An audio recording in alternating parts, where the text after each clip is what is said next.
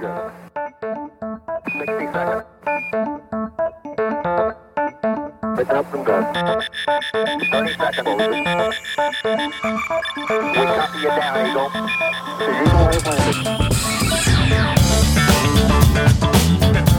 und herzlich willkommen in die Marketing Mastermind Staffel Nummer 3, Episode Nummer 30.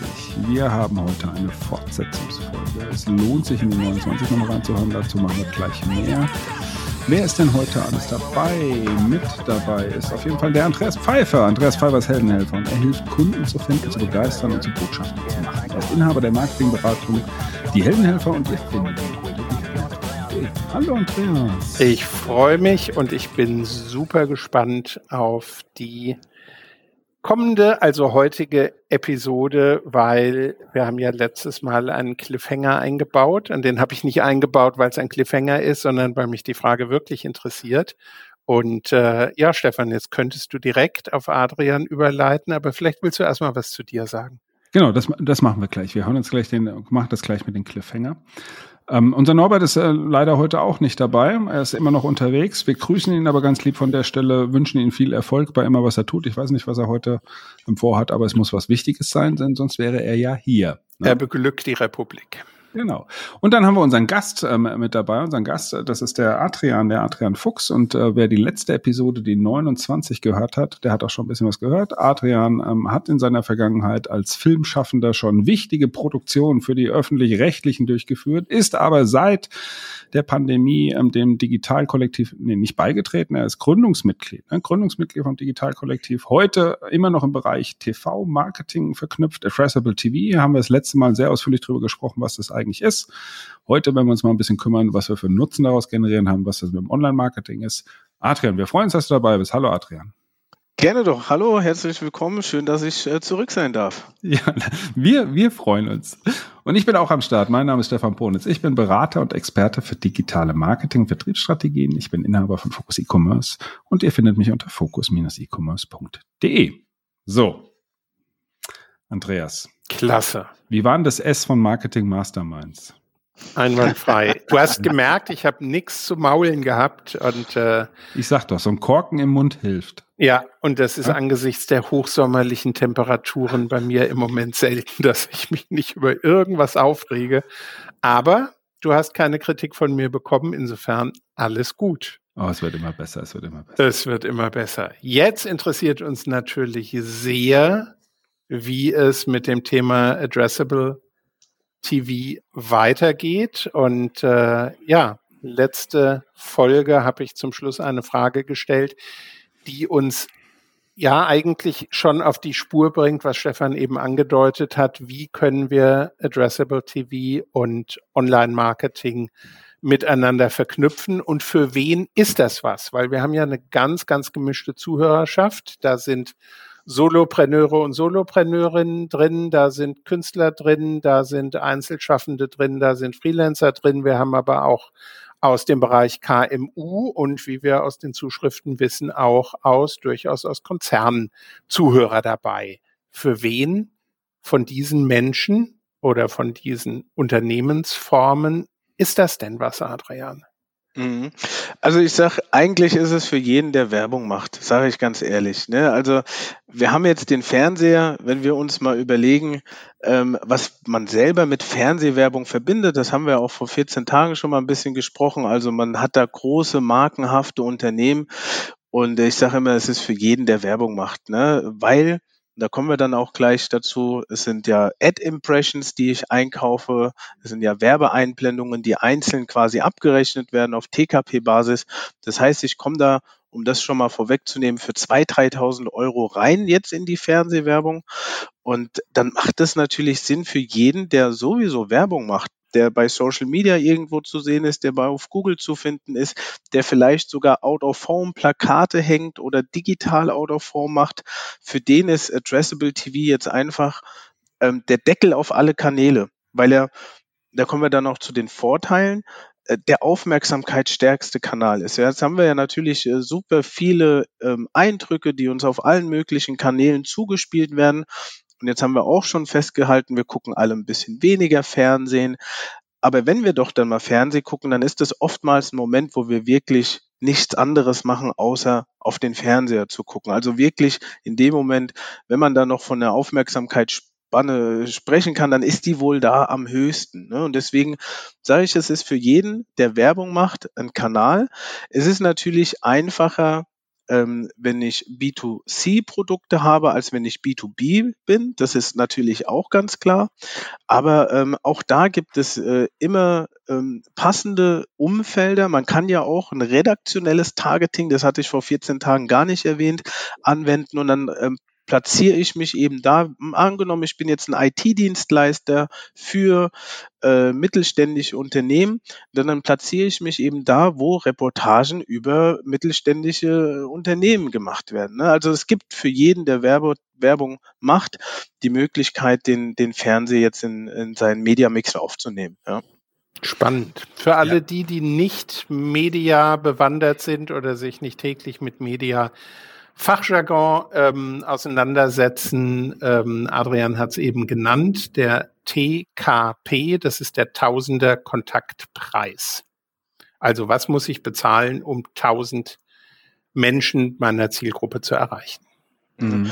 Und um ja, bitte, Stefan. Nee, nee, mach weiter. Ja, dann gerne. Dann werden wir da, da auch mal direkt konkret. Ne? Also bei uns äh, in der Agentur, und wir haben schon ähm, ein sehr niedriges Mindesteinbuchungsvolumen, das liegt bei 2000 Euro. Da kriege ich jetzt, wenn ich keine großartigen Targetings drauf haben möchte, kriege ich da 50.000 Impressions dafür und dann kann ich damit schon mal ein bisschen äh, eine Region bespielen. Also ich kann hier tatsächlich äh, 50.000 einzelne Haushalte erreichen oder 25.000 Haushalte zweimal ne, oder dann eben dreimal und dann merke ich dann auch schon, wie mein Gesamtbudget an Ad-Impressions ein bisschen schwindet, wenn ich merke, hey, ich möchte und ähm, ich muss einen Haushalt auch gerade bei Fernsehwerbung mindestens dreimal targetieren, ähm, wie, wie weit ich mit meinem Budget komme. Wichtig auch da zu erwähnen, wir erreichen noch nicht jeden Fernseher. Ne? Es wie auch vor 14 Tagen gesagt, ich brauche einen gewissen Standard, der HBPTV-Standard. Hört euch die Folge von äh, vor 14 Tagen gerne nochmal an, da gehen wir darauf ein.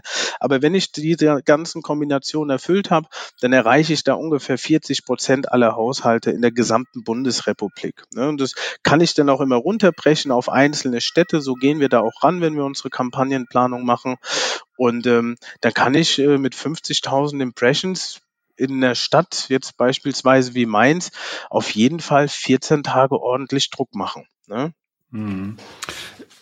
Zwei, zwei Sachen. Das eine, was du gesagt hast, es ist ja, ist ja nicht nur, ähm, dass ähm, der Fernseher in dem Moment exklusiv ist, wo man schaut.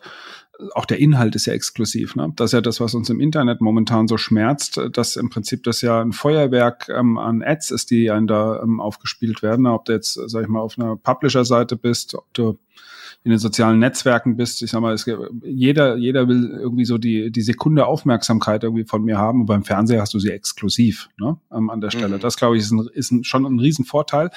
Was mich jetzt aber nochmal interessieren würde, ähm, weil ihr auch sagt, das Targeting.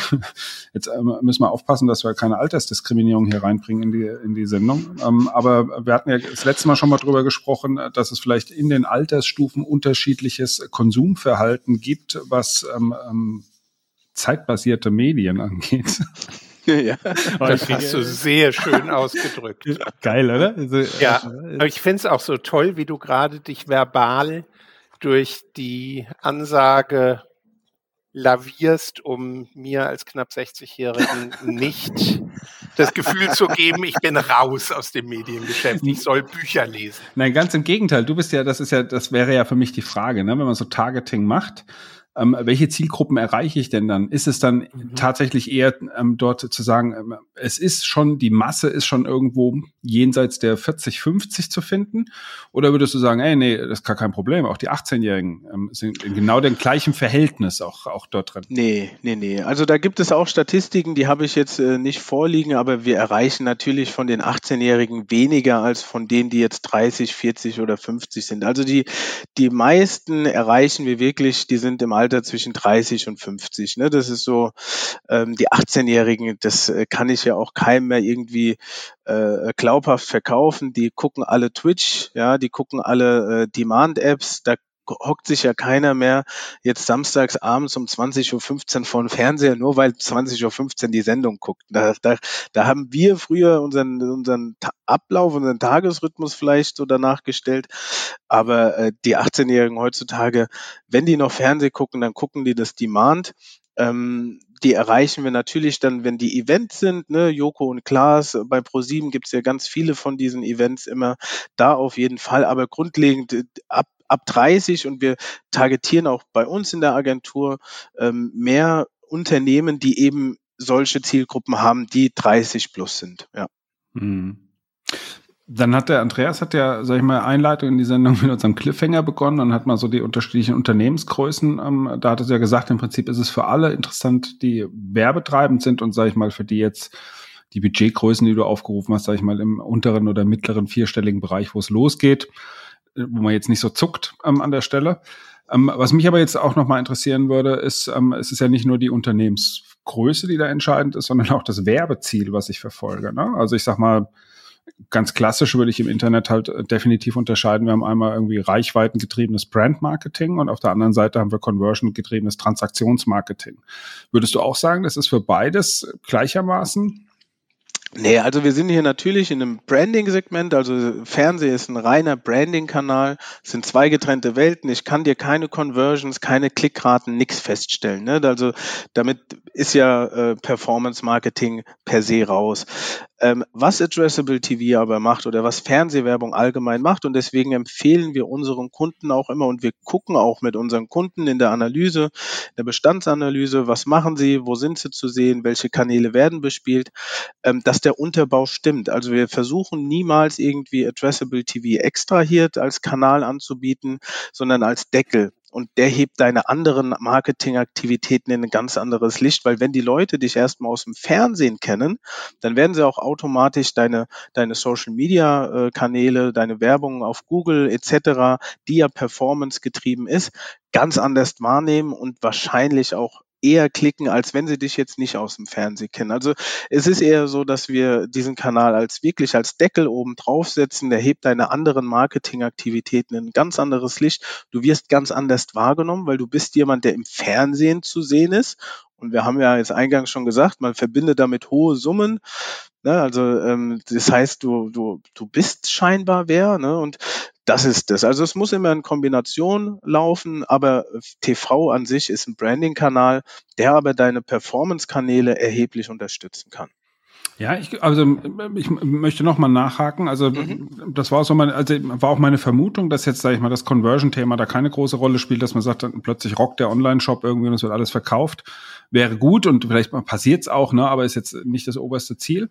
Aber es ist ja schon ein, noch ein Unterschied zum klassischen Fernsehwerbung, dass man dieses dieses regionale oder lokale ähm, sogar mhm. hat. Wie siehst du das denn, wenn jetzt zum Beispiel entweder eine, eine Stadt wie die Stadt Mainz zum Beispiel sagt, hey, wir haben, war jetzt gerade in Mainz gewesen, Johannesfest, wäre das etwas, was man zum Beispiel über Addressable TV bewerben könnte, um eine Aktion, eine Handlung, keine Transaktion, aber eine Aktion irgendwie auszulösen, zu sagen, hey, kommt doch mal vorbei. Ne? Das würde ja letztendlich mhm. auch für viele Ladengeschäfte gelten, die sagen, hey, wir haben heute besondere Angebote oder für ähm, mittelständische Unternehmen, große Unternehmen, die sagen, wir haben Tag der offenen Tür in einer bestimmten Region. Für die könnte es doch auch spannend sein, sowas einfach dort zu publizieren, oder? Auf jeden Fall. Also gerade solche Sachen, Neueröffnungen, Ladenneueröffnungen, äh, Sonderaktionen in Ladengeschäften, dafür ist Addressable TV auch wirklich prädestiniert, weil auch wie eben schon gesagt, du erreichst die Leute in einem wirklich aufmerksamkeitsstarken Moment. Stell dir vor, du hast irgendwie, äh, du äh, kommunizierst deine, deine Neueröffnung von deinem Laden irgendwie nur über Social Media. Der erreichst du auch ein paar Leute, aber auf Social Media sind wir eigentlich, wenn wir mit dem Handy in der Hand sind, auch immer mit was anderem beschäftigt. Und beim Fernsehen kriegst du es wirklich einmal in einem ruhigen Moment, ah, okay, Ladeneröffnung, ach, der ist auch noch bei mir in der Nähe. Und wenn, und das ist ja auch noch so ein, so ein, so ein Effekt, den die Leute haben, warum weiß der dann, dass ich hier wohne? Warum, warum ist es denn jetzt eine Werbung, die mir sagt, dass jetzt hier in Mainz ein Laden eröffnet? Das ist noch so ein Effekt, den kann man jetzt als äh, Early Adapter, wo wir auch in dieser Phase immer noch sind, äh, was Addressable TV angeht, noch mitnehmen, dass die Leute das wirklich noch nicht auf dem Schirm haben, dass das eine adressierte Werbung ist, die für sie gedacht ist. Und ähm, das ist wirklich ein Effekt. Also für Ladenneueröffnung ist es super, ähm, für, für Sonderaktionen ist es super. Aber auch da ist wirklich ganz wichtig, Du kannst es nicht extrahiert machen, der Unterbau muss stimmen und du musst trotzdem auf Social Media deine Ladeneröffnung ebenfalls kommunizieren. Es ist also ein, einfach ein weiterer Bestandteil, der ähm, komplett in deine Kampagnen mit eingewoben wird, als Deckel obendrauf. Hm. Jetzt könnte man an der Stelle noch ergänzen, ein Stück weit ist das natürlich auch für einen Online-Shop beispielsweise messbar. Nicht, dass wir Conversion ähm, Rates haben, aber wir haben natürlich Aufrufzahlen. Und äh, ich habe letztens einen Artikel gelesen über ein Unternehmen, was relativ neu im TV-Markt ähm, Werbung schaltet. Und zwar machen die äh, T-Shirts für Männer in drei verschiedenen Längen, also in diversen Größen, aber vor allem in drei verschiedenen Längen. Was für mich als relativ langen Menschen wirklich ein Vorteil ist, weil die T-Shirts nicht so leicht mehr aus dem Hosenbund rausrutschen. Ähm, die Firma heißt Giraffe, G-I-R-A-V, und ähm, die merken schon sehr deutlich, wenn sie den Spot ausstrahlen, wie dann die Zugriffe auf die Webseite steigen. Und dann setzen sie sehr, sehr geschickt Retargeting ein, indem ich mich einmal geoutet habe als Interessent und die tauchen jetzt plötzlich in allen möglichen Online-Werbeformaten wieder auf. Ähm, insofern also ein Stück weit messbar schon, aber natürlich nicht so stark wie eine echte Klickstrecke. Ja, vor allem, also man muss dann ja auch immer ähm, die Zeit finden, sich mit einem Kunden danach hinzusetzen und diese zwei Welten mal übereinander zu legen. Ne? Also da, da haben die Kunden und in der Regel auch dann äh, nicht so die Zeit dafür, weil das dann wirklich äh, ein bisschen Arbeit ist, diese ganzen Daten übereinander zu legen und zu gucken, wo kam jetzt was her. Aber äh, um da auch auf die Online-Shops nochmal einzugehen, es gibt ja wunderbare Beispiele. Äh, ähm, Mr. Specs, Stefan wirst du als Brillenträger wahrscheinlich kennen, ist ja auch eine Tochter von einem Fernsehsender, die sie eben mit Addressable TV so groß gemacht haben. HelloFresh ist ein Unternehmen, äh, was durch Addressable TV seinen Erfolg hat. Jetzt gibt's ein neues, ähm, die, die machen Trauringe, äh, auch eine Tochter von, von Pro7, die mit Addressable TV angefangen haben in kleinen Regionen, Online-Shop für Trauringe. Jetzt sind sie dabei, bundesweit Werbung auszustrahlen. Also man kann tatsächlich ähm, Online-Shops wunderbar skalieren damit, also auf eine ganz, ganz andere Größe bringen, als das jetzt alleine mit Performance-Marketing möglich ist. Ja. Stefan, wie geht's dir dabei, wenn du hörst, Kunden haben keine Zeit oder nehmen sich keine Zeit, mal die Zahlen übereinander zu legen und sauber auszuwerten? Ja, da geht's mir gar nicht gut, muss ich das sagen. Das denke ich. Ja. Da, da, ich, da werde ich krank. Ich glaube, ich muss mich krank schreiben. Wenn ich das höre, kriege ich Fieber. Nee, das, aber gut, klares Thema. Ne? Ich sehe auch überall Nicken und ähm, wer, die, wer, die, wer uns so lange schon zuhört, weiß ja auch da, wie ich ticke ähm, an der Stelle. Also wer das nicht macht, der, der sollte auch Werbung lassen an der Stelle. Ne? Wenn er dann nachher im Prinzip die Ergebnisse nicht, nicht auswerten kann oder nicht auswerten möchte oder keine Zeit dafür hat, und dann macht er irgendwas und weiß letztendlich aber nicht, was bei rumgekommen. Ne? Deswegen frage ich aber auch so konkret nach, weil ich finde, das ist natürlich schon eine spannende Sache. Ähm, und das, diese Kritik oder dieses kritische Nachfragen mache ich ja bei allen Marketingmaßnahmen. Tatsächlich sagen, was ist der Nutzen für denjenigen, der die, der die Werbung schaltet? Ne? Und das, das möchte ich ganz konkret auch benannt haben. Ansonsten, ich glaube, mhm. da haben auch alle Kunden das Recht zu, zu erfahren, was geht hier eigentlich und was geht nicht.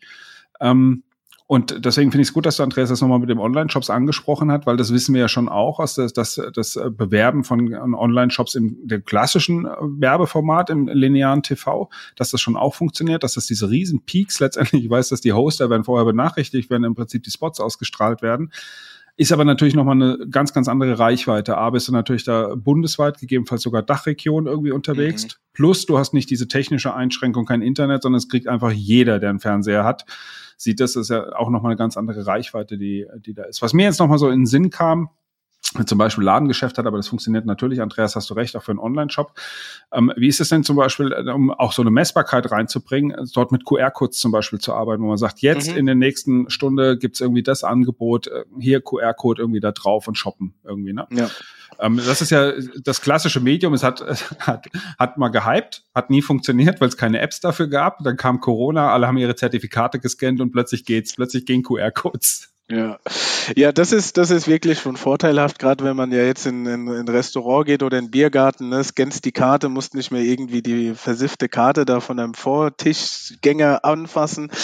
Ähm, aber ja, QR-Codes bei Werbemitteln, bei Addressable TV kriegen wir auch sehr oft die Frage gestellt. Da muss ich aber ganz klar sagen, das Nutzerverhalten ist einfach noch nicht da. Also wir sitzen zwar mit Second Screen, wie man so schön auf Neudeutsch sagt, jetzt vom Fernseher, ähm, aber äh, es gibt auch wirklich wirklich Tests von großen, äh, da gehören dann Toyota, O2 etc. zu.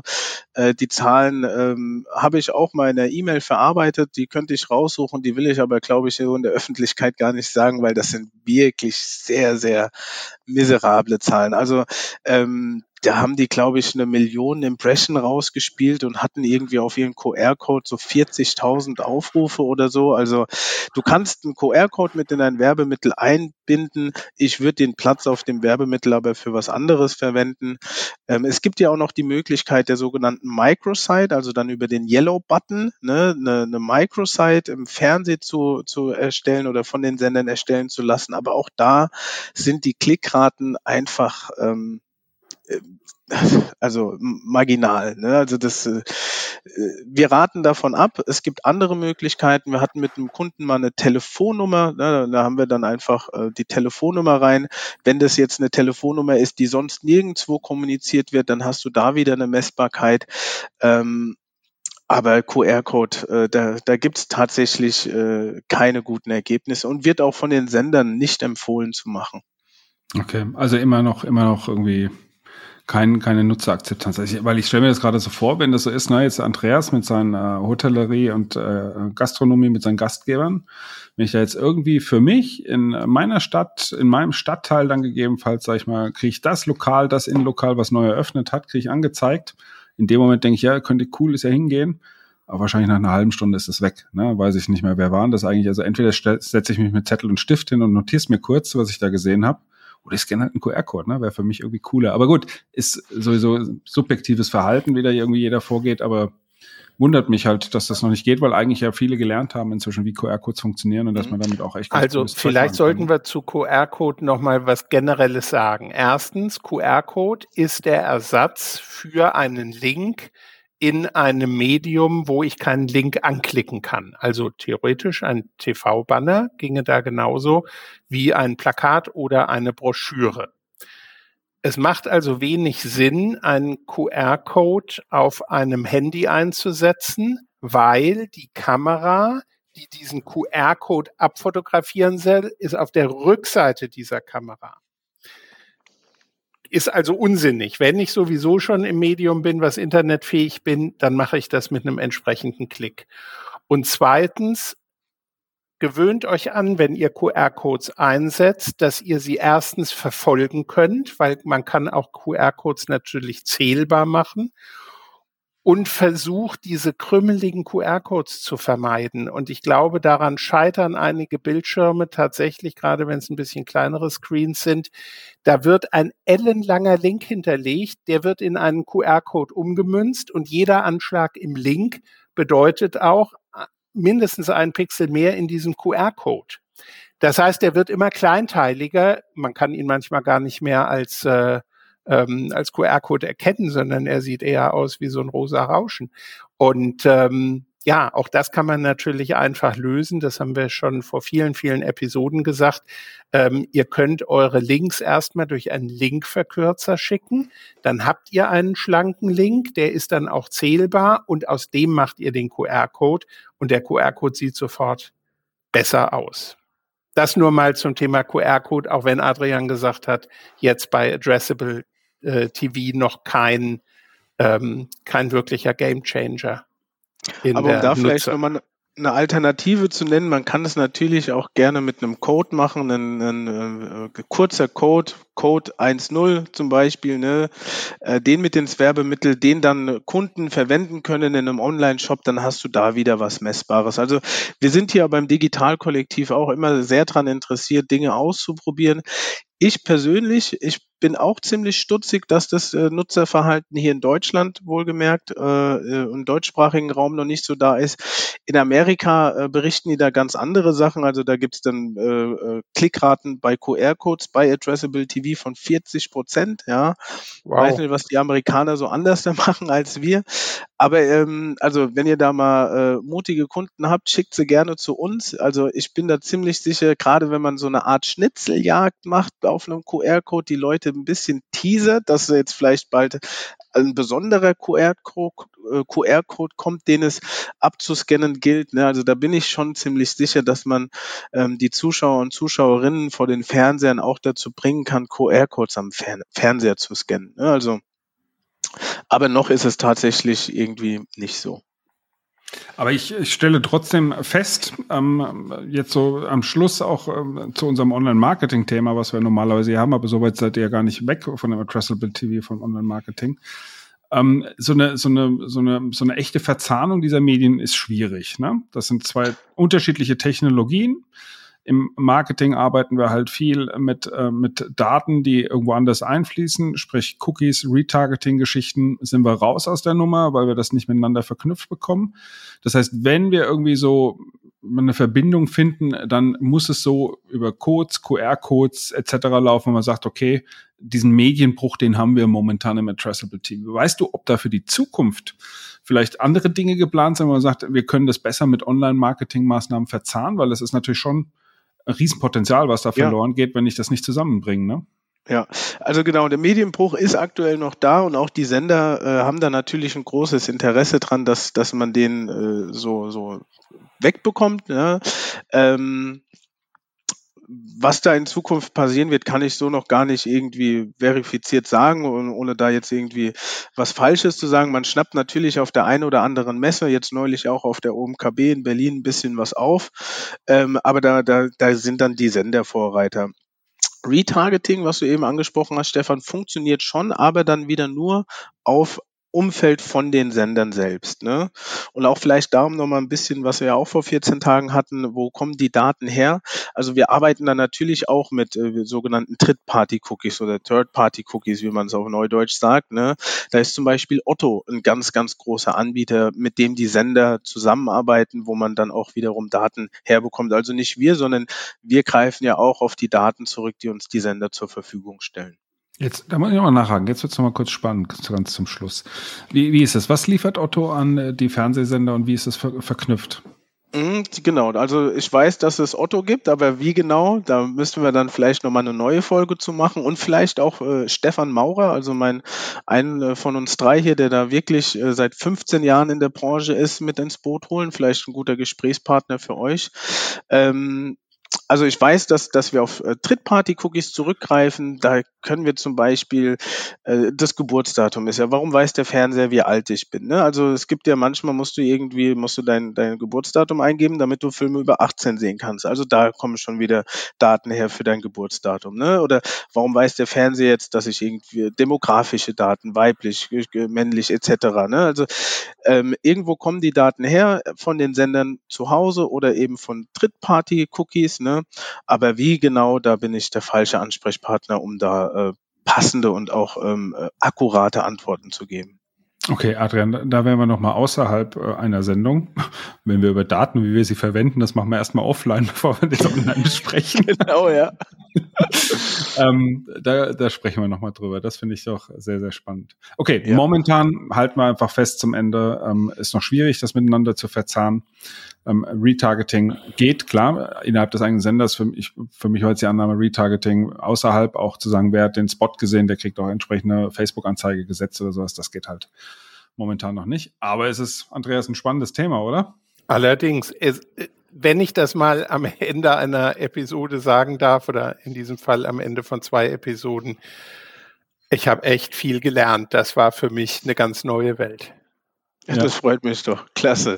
Haben wir auch, haben wir auch nicht, haben wir auch nicht mehr so oft, ne? Also ich sag mal, wir haben ja schon weit über 100 Folgen irgendwie so, fast alles haben wir irgendwie mal angesprochen, aber Traceable TV, wirklich ganz neu. Adrian, vielen, vielen Dank, dass du da warst, uns mal ein bisschen ähm, darüber erzählt hast, uns ein bisschen aufgeschlaut hast ähm, zu diesem Thema.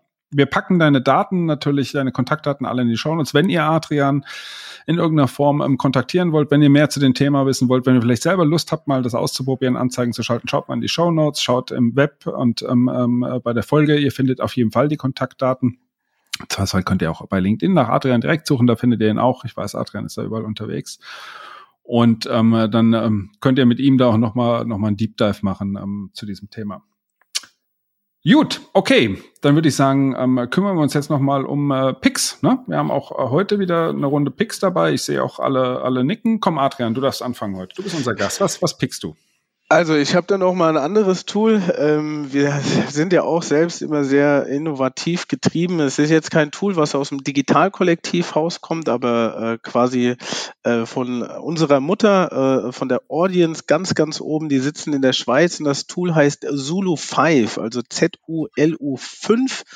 Ähm, das ist ein Tool, um einfach äh, ein bisschen rauszufiltern, welcher äh, Publisher hat in dem letzten Jahr was gemacht, welcher Vermarkter hat was gemacht, welcher werbende Treibende hat äh, welche Kampagnen gemacht. Also man kriegt so eine, äh, kein, man kriegt leider keinen Forecast, weiß nicht, was das Gegenteil dazu ist, Backcast. Und man kann so ein bisschen in die Vergangenheit gucken, was die Werbetreibenden äh, für Kampagnen hatten, äh, wie viel Geld sie ungefähr ausgegeben haben. Das wird dann aber alles hochgerechnet. Das sind keine akkuraten Zahlen.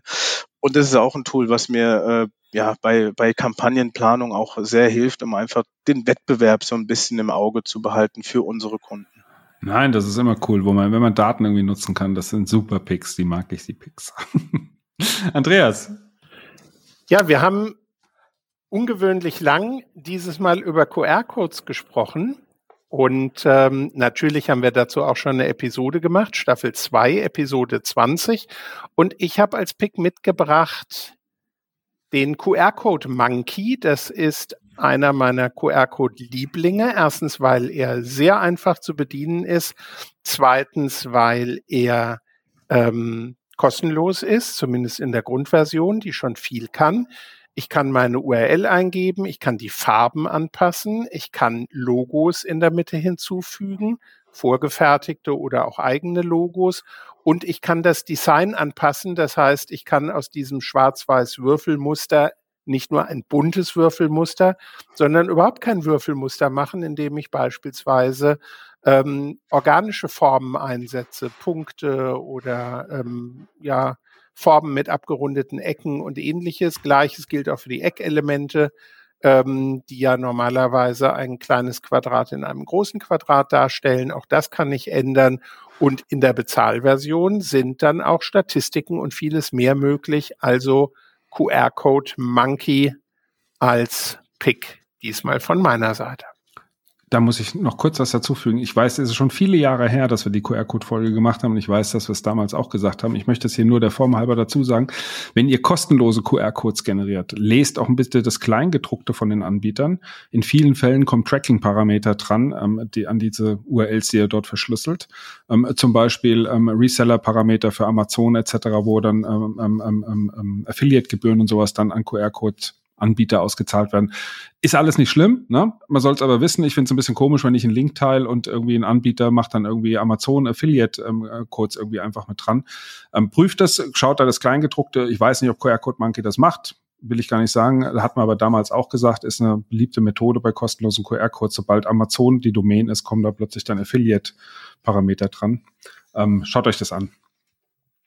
Okay, ich habe euch ähm, auch noch einen Pick mitgemacht. Ich äh, ähm, führe noch die Serie fort, äh, beende sie jetzt aber der ähm, AI-Tools, ähm, KI-Tools, mit denen man irgendwie Webseiten generieren kann. Äh, vor vier Wochen hatte ich Gamma gepickt. Ähm, Webseitengenerator. Letztes Mal vor 14 Tagen habe ich ähm, 10web gepickt, 10web.io, ne, war das? Mhm. Erst noch IO uns äh, erklärt, was das bedeutet. Um, und heute möchte ich das abschließen mit Mixer. Mixer ist auch ein AI-Tool. Und sie sagen zwar, dass man Webseiten damit machen kann, aber eigentlich generieren sie Landingpages. Und ich muss sagen, das ist für mich eigentlich noch das viel coolere Tool, als Webseiten zu generieren, weil ich noch nicht so richtig dran glaube, dass ein Unternehmen jetzt sagt, bevor ich zu einer Agentur gehe, gehe ich mal zu 10web.io und mache mir selber meine WordPress-Seite irgendwie, sondern das ist eher was für die Entwickler. Aber so eine Landingpage, die braucht man immer, immer und andauernd und das muss immer schnell gehen. Ne? Heute Kampagne irgendwo aufgesetzt, Social Media, Google Ads, was weiß ich. Und wir brauchen schnell eine Landingpage und da finde ich Mixer eigentlich ziemlich cool, weil die wirklich in Sekunden habe ich dann eine Landingpage. Gut, muss man noch ein bisschen Inhalte austauschen, sind halt KI-Inhalte. Ähm, aber kann man sich mal anschauen, wenn man schnell eine Landingpage braucht und die ist wirklich also ganz typisch Landingpage mit Hero Shot, mit direkter Call to Action im sichtbaren Bereich. Gefällt mir, hat mir gut gefallen. Pick ich an der Stelle mal Mixer. Mixer. MXA, glaube ich. Wir, wir packen sie in die Show Notes. Findet ihr dort. Super, spannend. So, damit sind wir auch am Ende und äh, bedanken uns nochmal ganz, ganz lieb und ganz, ganz doll und ganz, ganz viel bei Adrian, dass er sich die Zeit genommen hat, uns äh, aufzuschlauen. Der Bericht war wirklich eine super spannende Folge. Und wir gucken mal, wenn es da nochmal irgendwie so ein Anschlussthema irgendwie gibt, dann, dann haken wir da einfach nochmal nach. Irgendwie spätestens, wenn wir das ins Online-Marketing reinziehen können, wo du ja sagst, was die Entwicklung wird da irgendwie kommen. Die Fernsehsender sind auch interessiert. Machen wir eine, eine weitere Folge dazu. Gut, dann machen wir den Sack zu, Andreas, oder? Allerdings ich verabschiede mich wie immer von euch. Bleibt neugierig und heldenmutig. Und der Adrian. Ja, vielen Dank. Äh, auch nochmal vielen Dank an euch beide für die Einladung. Hat sehr viel Spaß gemacht. Und äh, an euch da draußen, bleibt äh, stark, bleibt stabil und äh, viel Spaß am Leben und viel Spaß am Arbeiten. Adrian, so cool. Vielen Dank. Ähm, ja, und auch von mir, bleibt erfolgreich bei all dem, was er tut. Wir hören uns in 14 äh, Tagen und dann schauen wir mal, was wir dann für ein neues Thema für euch haben. Bis dahin. Ciao, ciao.